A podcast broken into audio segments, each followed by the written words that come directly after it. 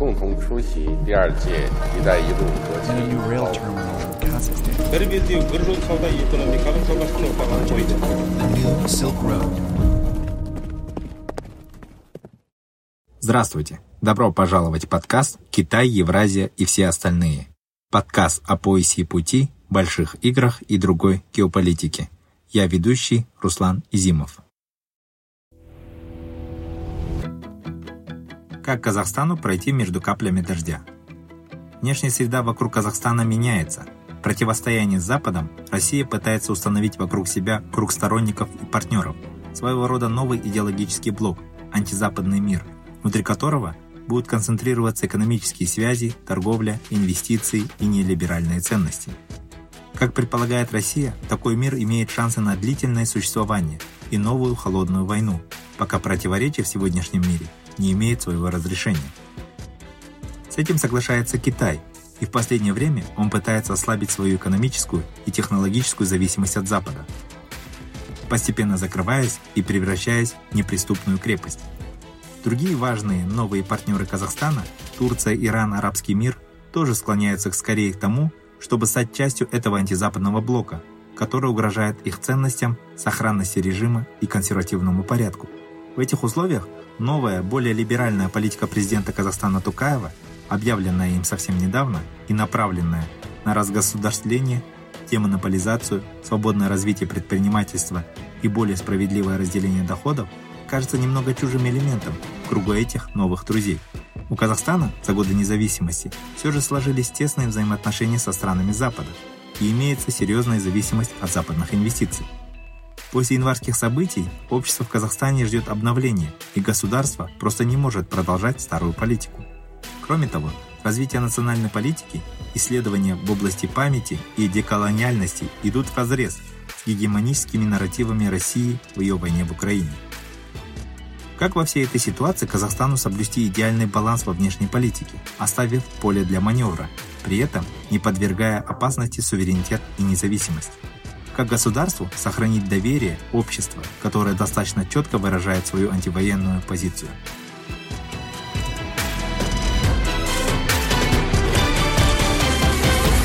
На эту тему мы сегодня беседуем с казахстанским аналитиком, директором Центра политических исследований Института философии, политологии и религиоведения Айдаром Амрибаевым.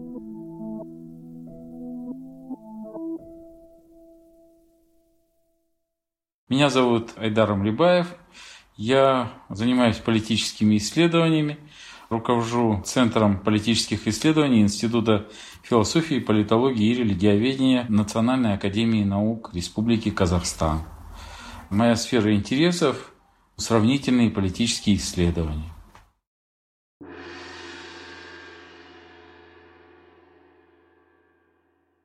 Отлично.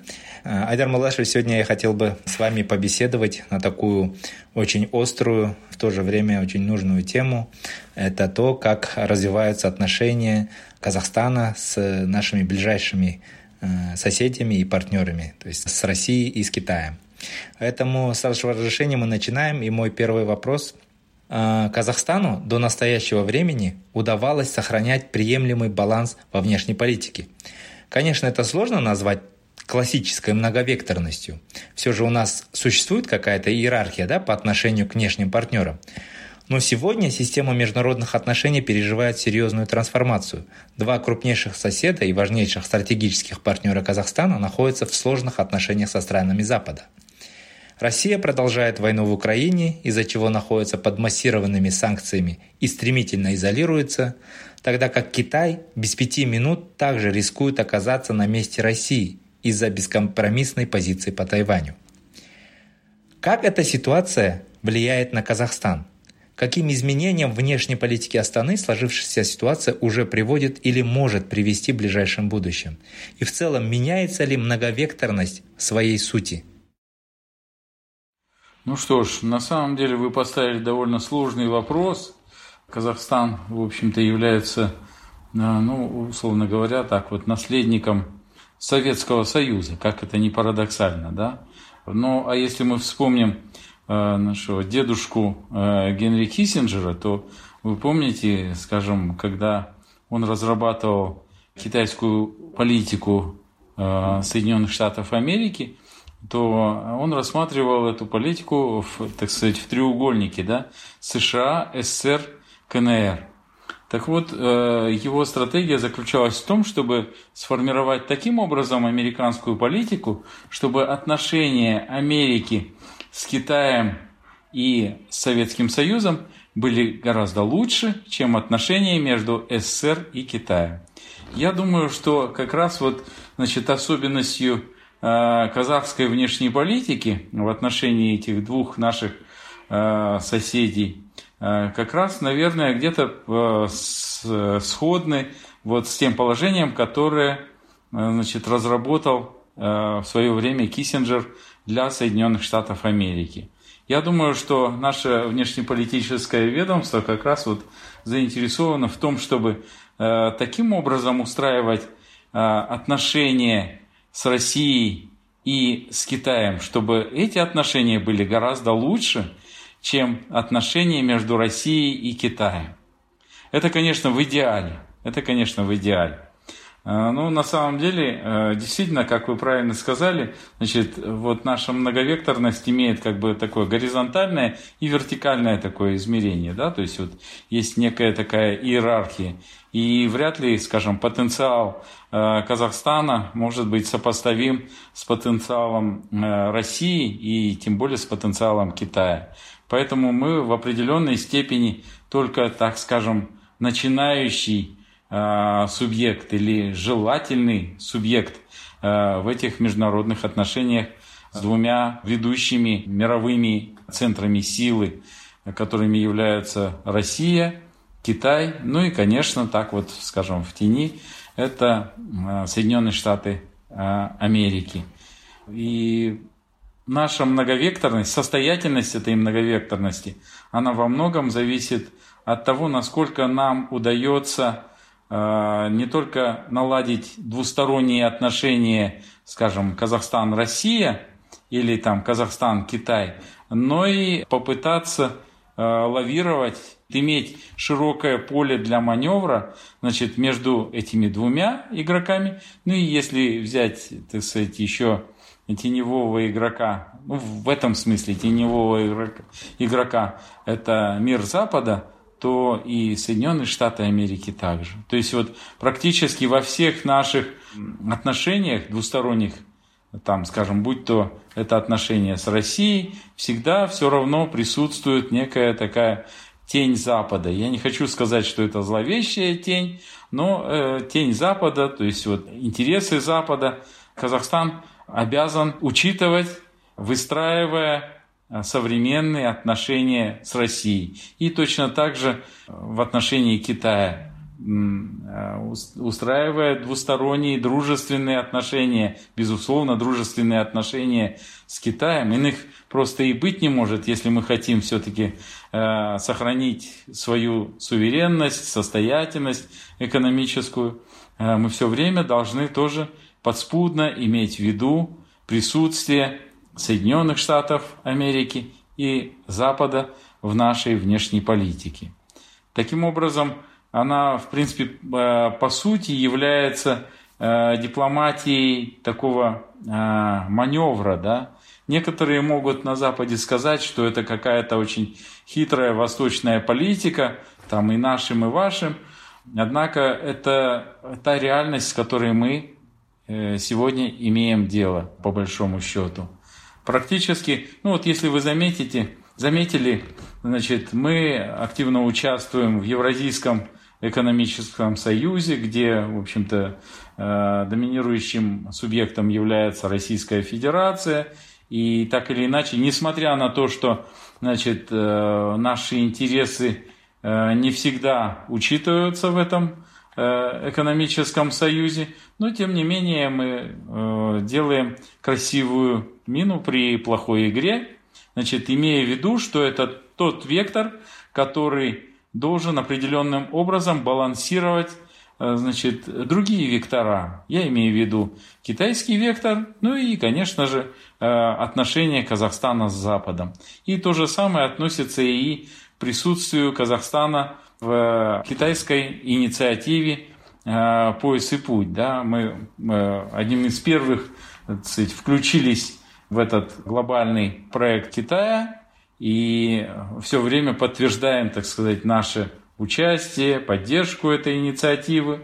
Но, тем не менее, так сказать, э, вот в реал-политик мы, конечно же, все время, так сказать, ограничиваем безусловное доминирование этого проекта значит, вот в наших экономических стратегиях, имея в виду наше, так сказать, э, членство Э, в Евразийском экономическом союзе или в договоре о коллективной безопасности э, или там, скажем, в расширенном партнерстве с Европейским Союзом или стратегическое партнерство с Соединенными Штатами Америки. То есть наши партнеры и Россия, и Китай, они все время они должны делать какую-то поправку э, на то, что у нас неплохие отношения с Западом, и мы, в общем-то, можем э, определенным образом рассчитывать на то, что если этот баланс вот трех векторов будет каким-то образом нарушен одной из сторон, ну, имея в виду, там, предположим, Россию или Китай, то, так сказать, э, как говорилось в известном э, сюжете, Запад нам поможет. Да, хорошо, Айдар Молдаши, спасибо. Вы очень, так сказать, широкими мазками обозначили основные вектора в нашей внешней политике. Я предлагаю более подробно теперь поговорить по каждому из э, тех векторов, которые вы только что обозначили. Мой следующий вопрос. Мне как раз э, хотелось бы э, более подробно рассказать для наших слушателей о позиции Казахстана по войне в Украине. Понятно, что Казахстан не может как-то конкретнее выразить свою позицию по войне в Украине. Но все же, вы как представитель аналитического сообщества, как бы вы оценили нынешнюю ситуацию в Украине? Как бы в целом охарактеризовали эту войну через призму интересов Казахстана? Я думаю, что любой здравомыслящий э, гражданин, не только э, аналитик, эксперт, э, не может выступать с одобрением э, этой беспрецедентной военной акции э, Российской Федерации. Если честно, не только 24 февраля э, этого года э, шокировала меня как эксперта, но и, скажем, крымская авантюра 2014 года. Откровенно говоря, в принципе, вот такая, я бы сказал, имперская, гегемонистская политика России, она проявила себя еще гораздо раньше, да, то есть это в 2008 году, когда э, осуществлялась э, военная интервенция в Грузию, да, то есть вот, в принципе, я просто вспоминаю свою работу вот в рамках Шанхайской организации сотрудничества, и после э, крымской авантюры я был а, в Душанбе ну, вот в качестве там, национального координатора по значит, э, вопросам э, аналитического форума Шанхайской организации сотрудничества. И тогда я значит, высказал такой тезис значит, на конференции о том, что своей крымской авантюрой э, Россия угрожает национальной безопасности стран Центральной Азии, имея в виду как раз вот постсоветское, постсоветскую Центральную Азию. Поэтому у меня, как у гражданина Казахстана и, э, скажем, человека, имеющего отношение э, к экспертной деятельности, э, однозначное неприятие значит, вот этой военной акции России, я считаю, тем самым она значит, не только изолирует себя от международного сообщества, но и откатывается на десятилетия, десятилетия назад. И сегодня Э, в ситуации э, беспрецедентных международных санкций в отношении России это наблюдается и там в плане деградации экономической, социальной, политической э, сферы Российской Федерации. Сегодня мы наблюдаем э, серьезный такой миграционный поток из России в Казахстан. Э, мы каждый день, включая скажем, ну, не э, российское телевидение, разумеется, а какие-то более объективные международные информационные ресурсы, э, мы видим, насколько кстати, э, эта операция, так называемая операция, а по, по сути военная агрессия, наносит совершенно ну, жуткий да, ущерб скажем, и самой Украине. Россия также терпит убытки и потерю там в живой силе, в потере международного имиджа, авторитета этой страны. Я сам учился в России и, и абсолютно неравнодушен к России. Мне неравнодушна судьба Э, э, российского народа, да, и вот э, этих прекрасных городов, культурные достижения, я просто как бы, ну, ума не приложу, как, как так случилось, что два братских славянских народа, да, и благодаря вот такой, значит, как ее, даже, наверное, сложно как-то так обозначить, политику нынешнего руководителя Российской Федерации – бесчеловечную политику, да, политику не, абсолютно недальновидную а, в отношении Украины. Только приходится сказать, э, сожалеть, что это произошло, и сегодня э, сам русский народ, Россия, да, она вот как бы, она просто в очередной раз вошла вот в какой-то виток, значит, э, такой трагический виток да, э, истории, который в свое время наблюдался, там, скажем, во время э, Октябрьского переворота, гражданской войны в России, да, вот, э, значит, в начале 20 века. И вот сейчас вновь, да, она как бы входит вот в это такое историческое пике. Значит, что касается Казахстана, ну вот вы сказали, что значит, какая-то невнятная да, политика. Я бы сказал, что напротив, она является достаточно такой э, взвешенной вот э, в настоящее время, вот в, в, в конкретном месте и времени. Да. Я бы хотел апеллировать к выступлению прежде всего э, Тимура Сулейменова вот, перед э, европейскими западными журналистами, когда он, в общем-то, впервые там обозначил как раз официальную позицию Э, Казахстана в отношении вот складывающейся ситуации. И затем, конечно, значит, вот ту отповедь, которую высказал значит, э, наш президент Касымжумарт Кемельевич Токаев во время Петербургского экономического форума, когда он однозначно сказал, что Казахстан ни в коей мере не, не будет поддерживать и признавать эти квазигосударственные объединения типа ДНР, ЛНР и так далее. То есть э, вот э, здесь, э, в принципе, все ясно. Что касается значит, гражданского общества, то, насколько я знаю, наши гражданские активисты, это не только по социальным сетям, но и, в общем-то, в, в режиме реального времени они собирают гуманитарную помощь жителям Украины, и наши общественные активисты, в общем-то, довольно частые гости значит, э, в Украине, они пытаются дать более такую объективную информацию. Недавно вот группа наших журналистов, там, например, Динара Игилбаева, она, в общем-то, записала там интервью с э, руководителем офиса э, украинского президента Михаилом Подоляком. И это, в принципе, довольно такое, я бы сказал, такое выдержанное интервью, в отличие от вот тех комментариев, которые мы слышим сегодня э, из России, кстати говоря, не только в отношении Украины, но и в отношении Казахстана. Вы помните эти, вот эти истерические э, значит, э, замечания там, разного рода кремлевских крикунов, прямо скажем. В этой ситуации Казахстан проявляет исключительную выдержку. Исключительную выдержку. И слава богу, что наш президент имеет вот такой огромный Э, дипломатический опыт, да, и такой, такой международный авторитет, и он достаточно так вот спокойно, сдержанно, аргументированно всякий раз, в общем-то, высказывает твердую э, позицию нашей страны в этом вопросе. Разрешите, пожалуйста, небольшое дополнение. Вы как раз упомянули о том, что в адрес Казахстана периодически звучат от публичных личностей и политиков России разные заявления. Да?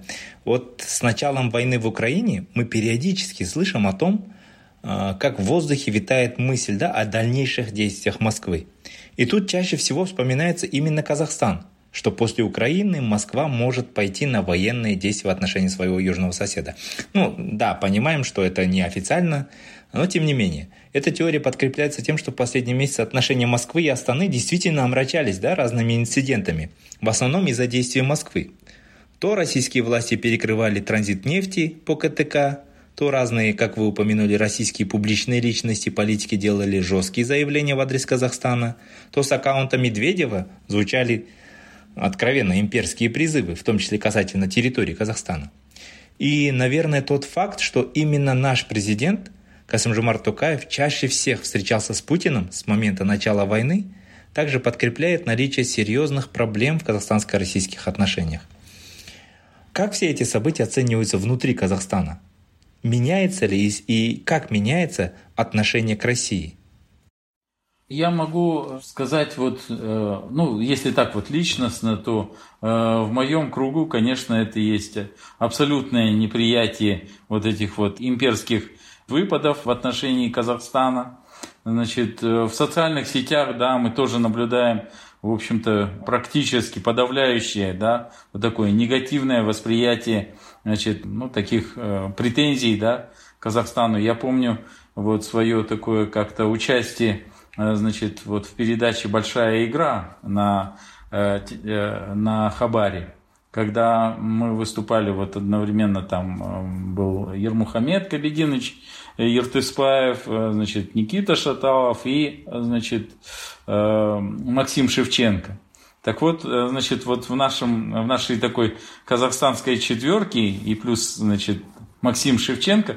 Максим Шевченко оказался более, так скажем, таким казахофилом, чем Э, чем мы, э, значит, э, стоявшие у пульта там в Нур-Султане. Это было как-то странно. Мы пытались как раз где-то как-то, может быть, объяснить позицию России, тогда как Максим выступал с очень категоричной такой критикой э, путинской стратегии. Ведь фактически за всеми этими выступлениями и Никонова, и Федорова, и всяких этих семейств Киасаянов, значит, э, за, за этим стоит, да, э, сказать, фигура э, владельца Кремля, да, ведь он первый начал говорить о неких подарках там и, и все такое.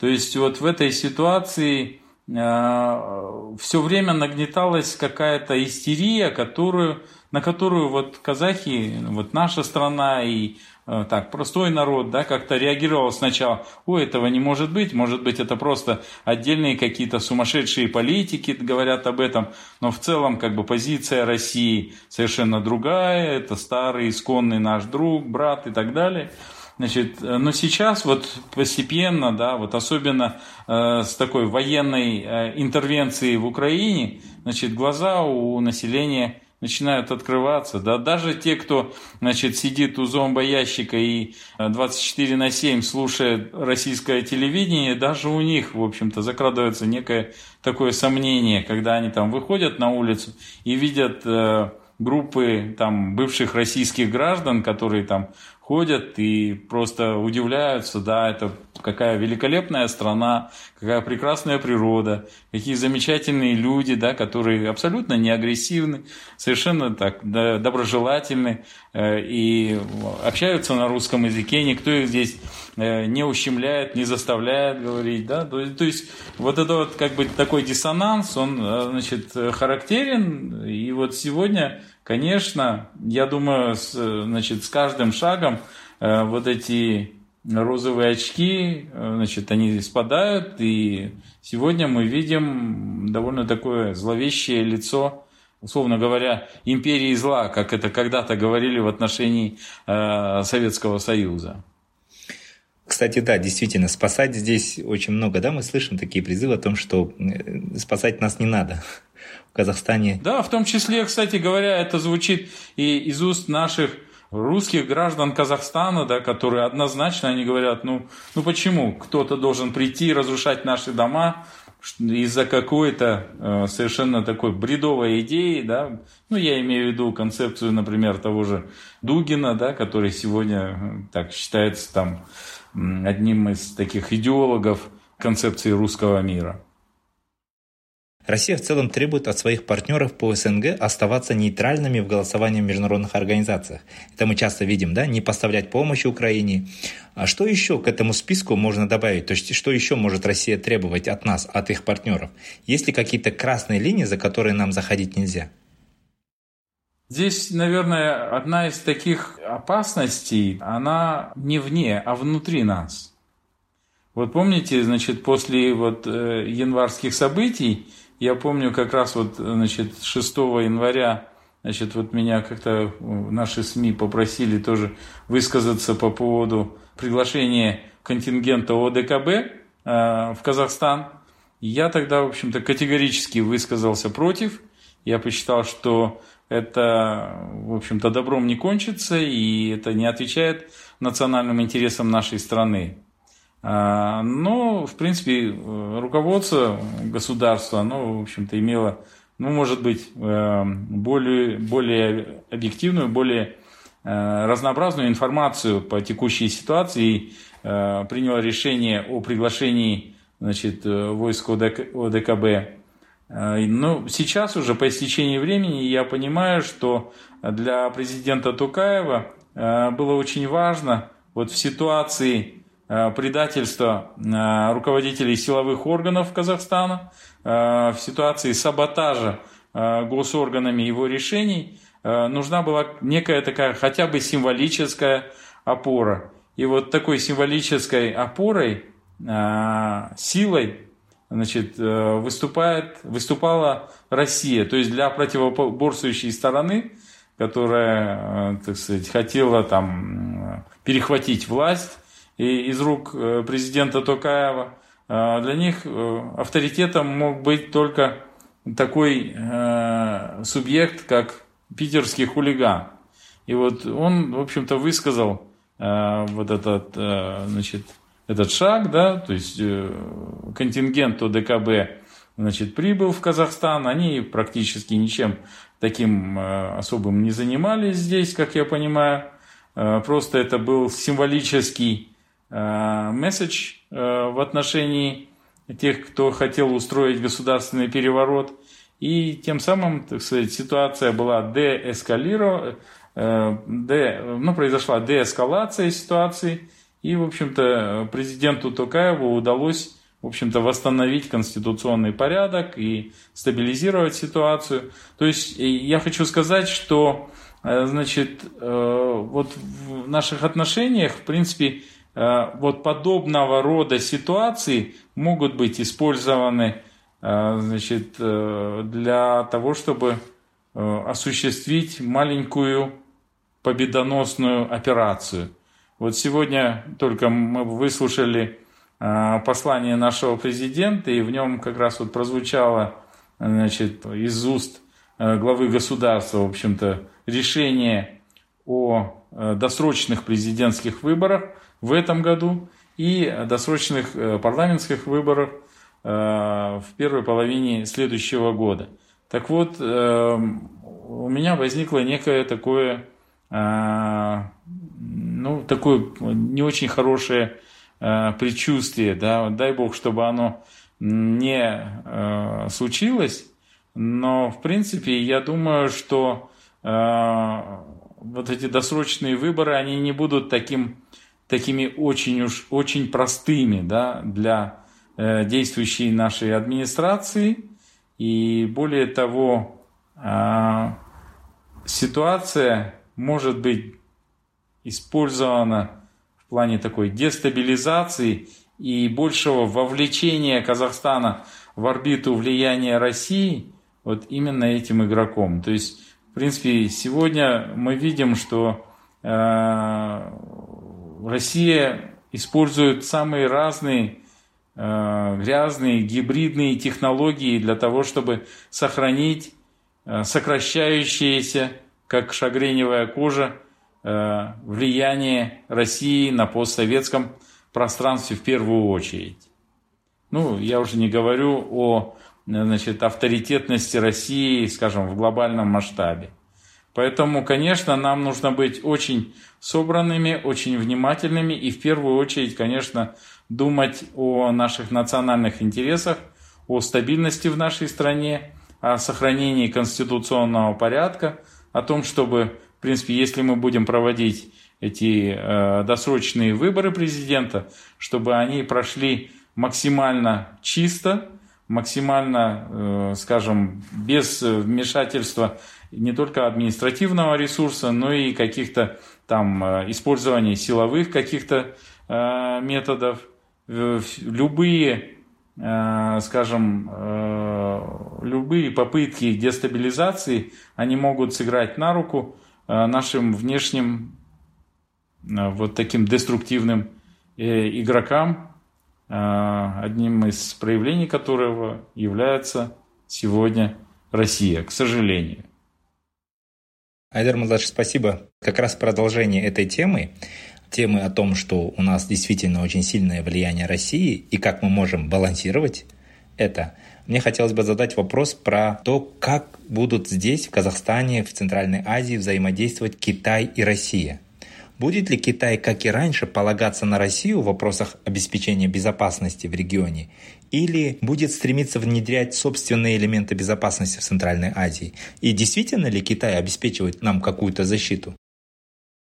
Прежде чем ответить на этот вопрос, нужно посмотреть, как вообще менялась э, позиция Китая в отношении Казахстана вот по истечении времени, да, вот, скажем, 30 лет э, прошло с момента обретения независимости, и я помню там первые годы э, обретения суверенитета Китай очень мягко, очень осторожно и даже с такой с большой оглядкой на э, Россию относился, так сказать, Казахстану. Я вспоминаю слова Ли Финлиня, когда он, ну, это один из таких вот очень авторитетных Э, китайских аксакалов, да, которые, в принципе, вы, вы его знаете прекрасно.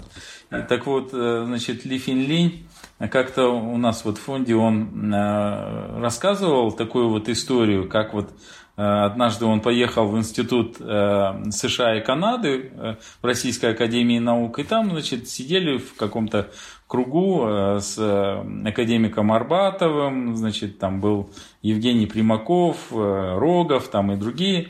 Значит, так вот, тогда Примаков ему как-то сказал, что ну что тут говорить о Центральной Азии. Центральная Азия – это задний двор России. И тогда Ли Финли очень осторожно, вот это были первые годы независимости, тогда очень осторожно он сказал, Э, но даже за задним двором э, нужно ухаживать. Нужно ухаживать.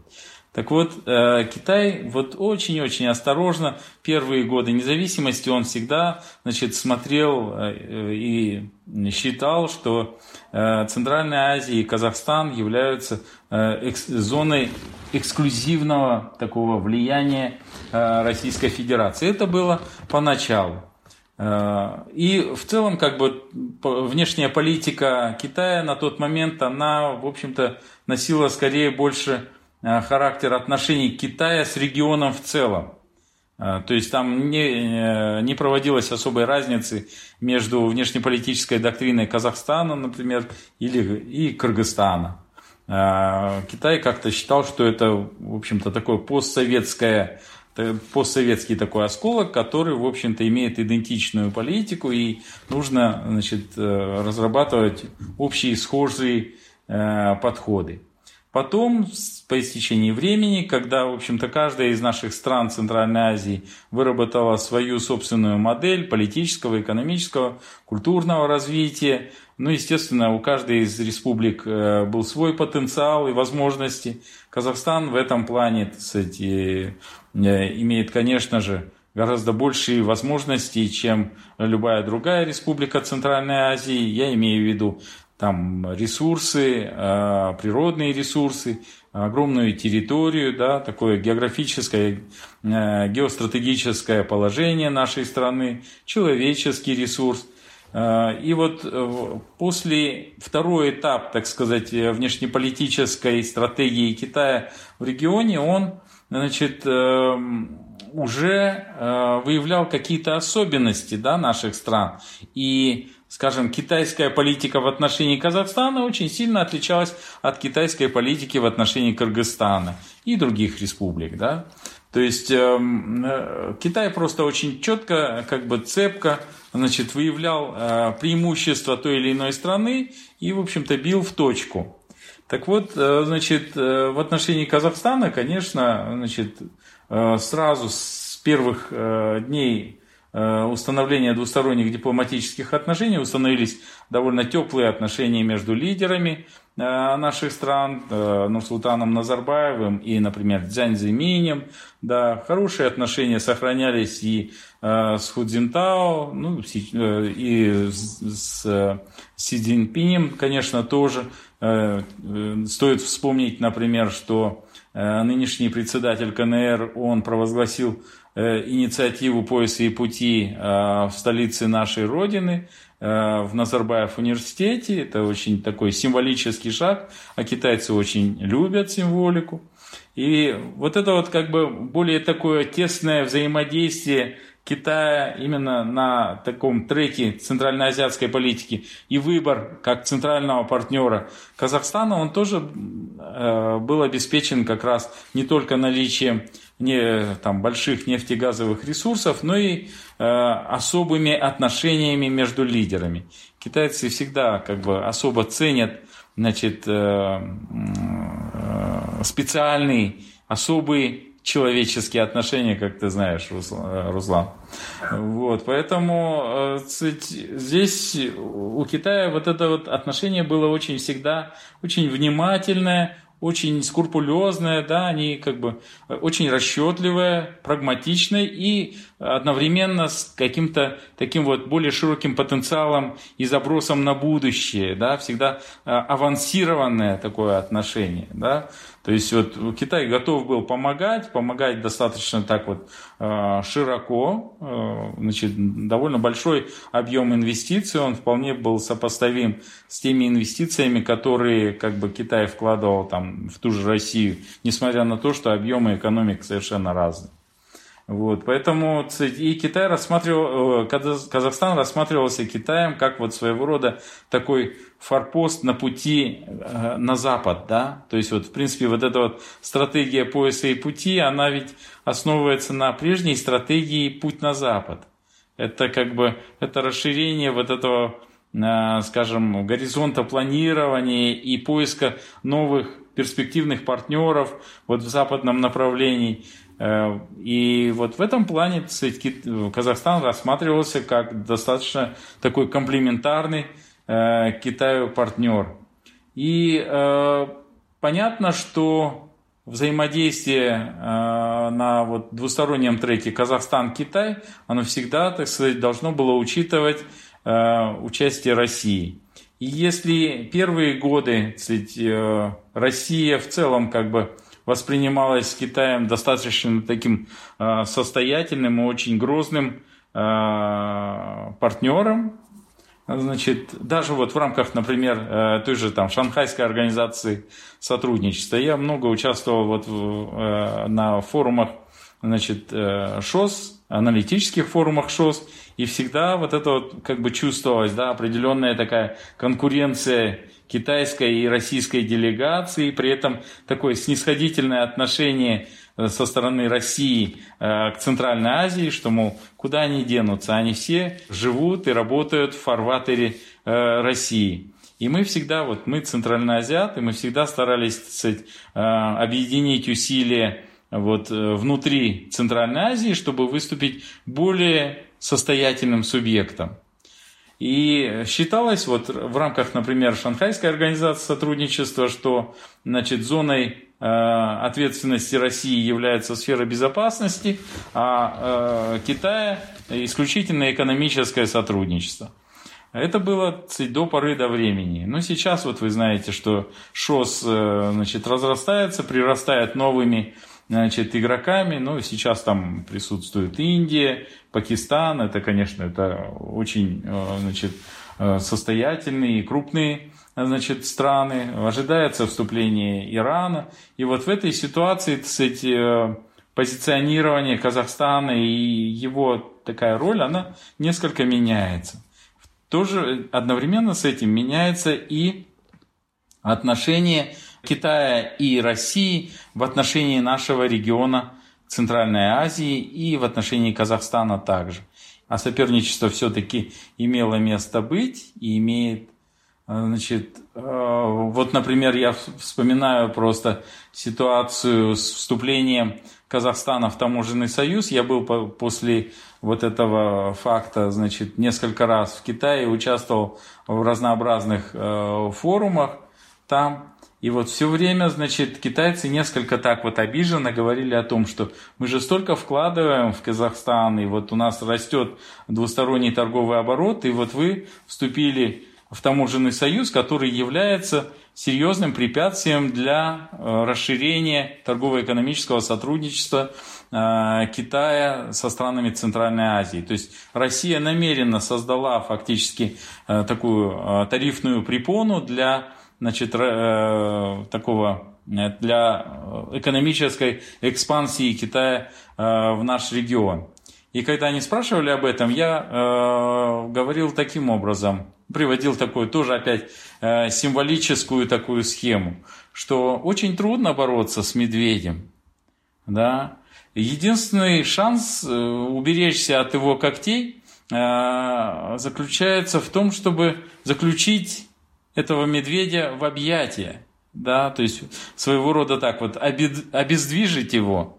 Это такая ну, хитрость, да, условно говоря, охотничья хитрость. И тогда они там смеялись, да, говорили, но это как бы символически, это очень, э, ну, интересно можно себе представить. Именно поэтому мы движемся вот, э, значит, э, в направлении там, скажем, евразийской интеграции для того, чтобы э, каким-то образом, значит, обезопасить себя и в рамках евразийской интеграции, и одновременно сбалансировать, скажем, активность Китая. Вот как-то так. Ну и, конечно, образ Китая, он тоже менялся, да.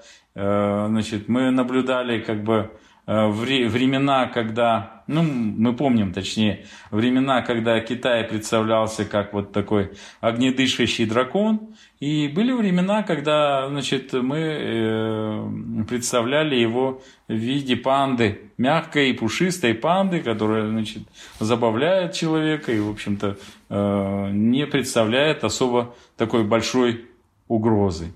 Сегодня, конечно, ситуация вот в двусторонних отношениях э, Китая и России, э, значит, вот в ситуации э, военной интервенции России э, в Украине, оно несколько меняется.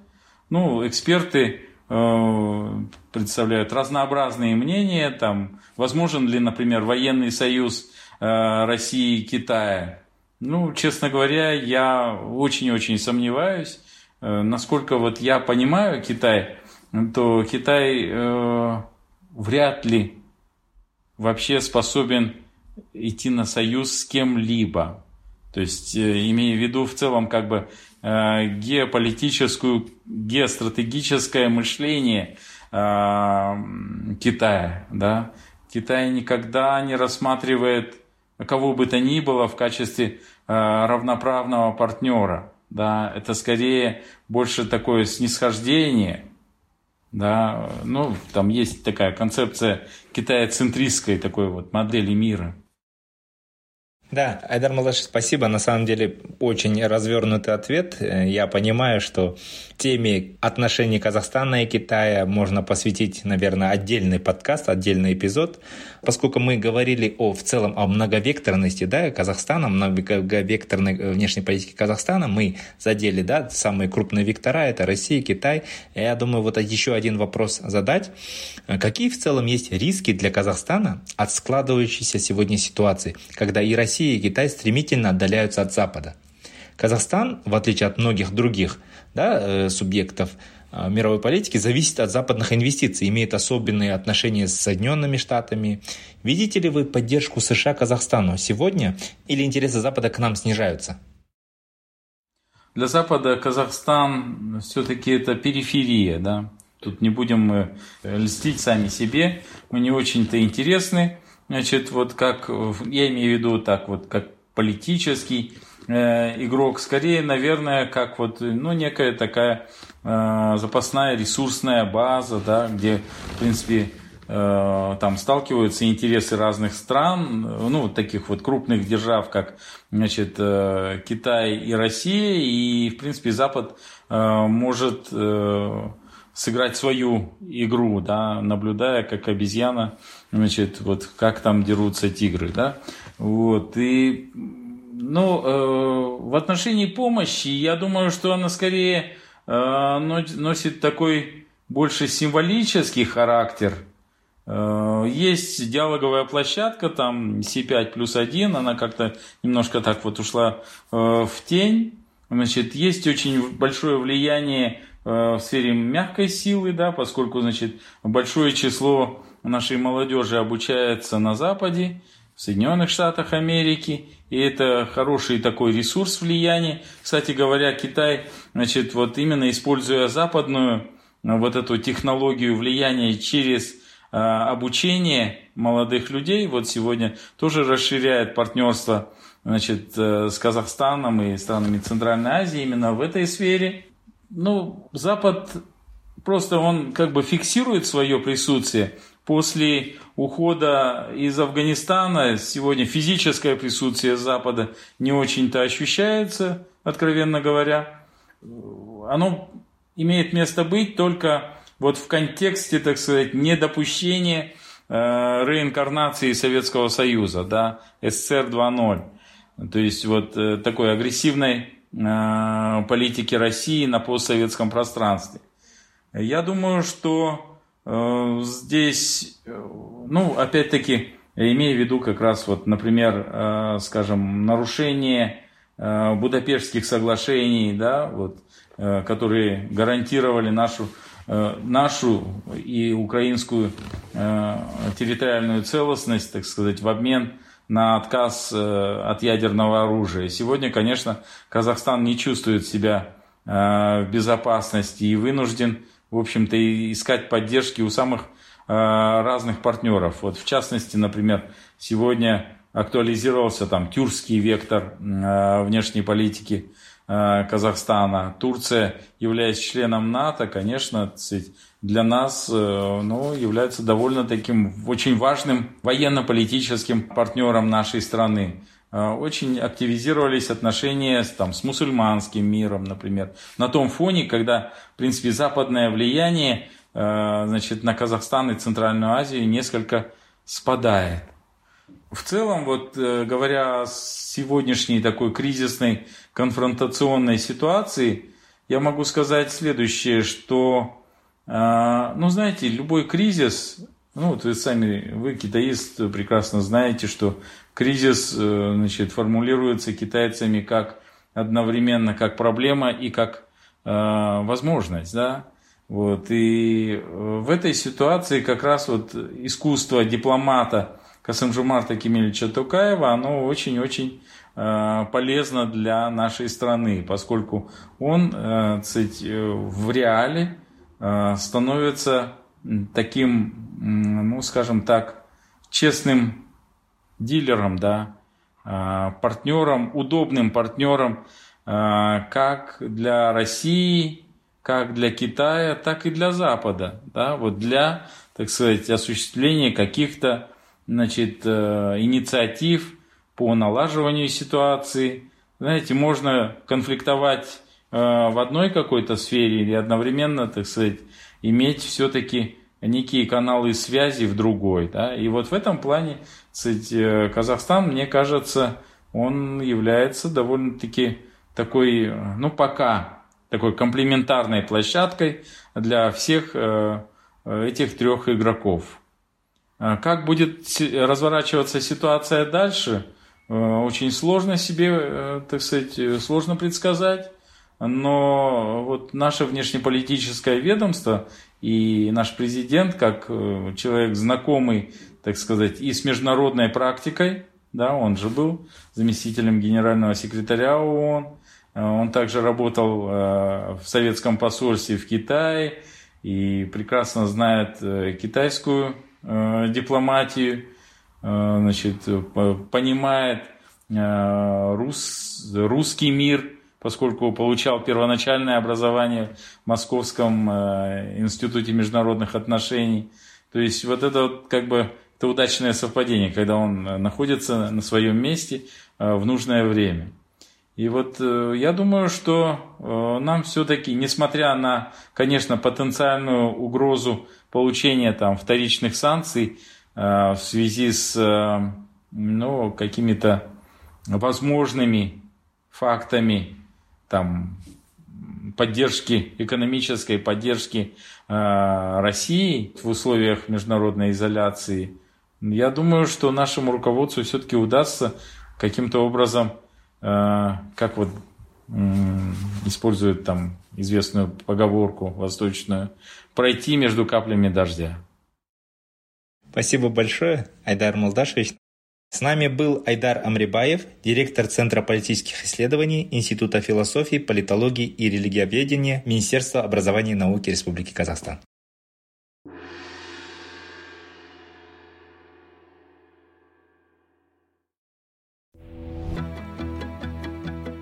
Все эпизоды нашего подкаста вы сможете найти на подкастинговых платформах Apple, Google подкасты, Spotify, Amazon, Яндекс.Музыка и другие. На сайте Каан мы также размещаем текстовой транскрипт каждого эпизода и полезные ссылки на отчеты, доклады, книги и биографии наших спикеров. Спасибо за внимание.